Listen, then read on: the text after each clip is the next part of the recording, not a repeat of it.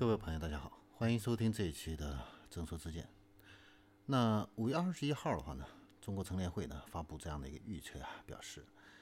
呃，五月份的话呢，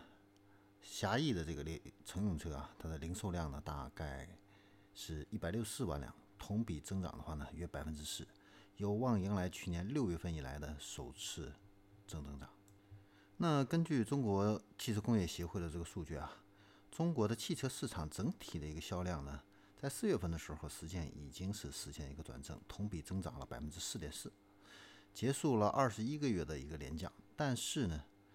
这个四月份的一个销量转正，主要是得益于商用车的一个销量大大幅度的一个提升，也就是说，国家通过大基建来拉动经济，这个商用车卖的比较好啊。那五十三点四万辆的这样的一个销量的话呢，成为历史单月的一个最高的一个销量。那乘用车的一个销量的话呢，实际上仍然是同比下降的，是下降了百分之二点六啊。但是环比增长呢是比较明显，是四十五点六啊，复苏势头非常明显。那乘用车的话呢，这个月的话呢是真真正正的转正了啊，是实现了一个正增长。那现在的话呢，疫情期间的这个产能不足的话呢，使经销商端的这个库存呢现在是处在一个低位。那车企的话呢，现在未来的话呢，会进一步加大对渠道的这样的一个补库啊，补充库存。那五月份的这样的一个销量复苏的话呢，主要是得益于这个疫情期间被压抑的这个需求的这个释放啊。那厂商和经销商对销量的恢复的一个迫切需求和这样的一个优惠政策，以及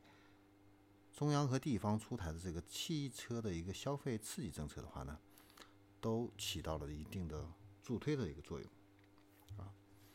那疫情常态化之后的话呢，经销商的这个客流现在逐渐的恢复啊。那五一期间的这个人流的话呢，已经是大幅度回升啊。那线上销售也成为线下营销的一个补充的一个手段啊。那厂家呢，对销售端的一个政策力度也在加大。上汽集团的话呢，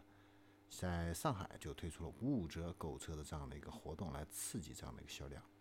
那地方政府的话呢？也都是在加大这样的一个补贴的一个力度。那您像上海的话呢，现在是对新车换购啊是有四千元的这样的一个补贴。那新能源汽车消费的话呢，有五千元的一个用电的一个补贴。那像深圳的话呢，也出了这样的一个购车补贴的一个政策啊。那天津的话呢，则是增加了三点五万个这样的一个私人摇号的一个指标啊。那今年的新能源汽车的一个补贴的一个退坡力度的话呢，是放缓。那市场上新能源汽车的一个车型数量还有产品力的话呢，在不断的一个提升啊。那产品整体的一个竞争力的一个增强的话呢，在去年下半年这个基数比较低的这个情况下的话呢，整个新能源汽车市场在下半年走势呢，有望是一个增强。但是你说这个。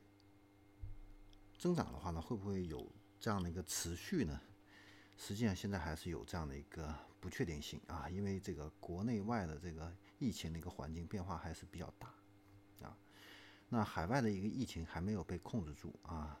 呃，都未来的话呢，仍然是有这样的一个反复的这样的一个可能啊，尤其是到了。呃，年底啊，这个季疫疫苗也没有出来啊，那又进入了一个冬天的话呢，会不会再进入一个二次的一个爆发啊？这都是一个未知数啊。所以的话呢，我们还是要关注这样的一个市场的一个变化的一个趋势。好，那这里是正说之见，我们这一期呢就聊到这里，我们下期再见。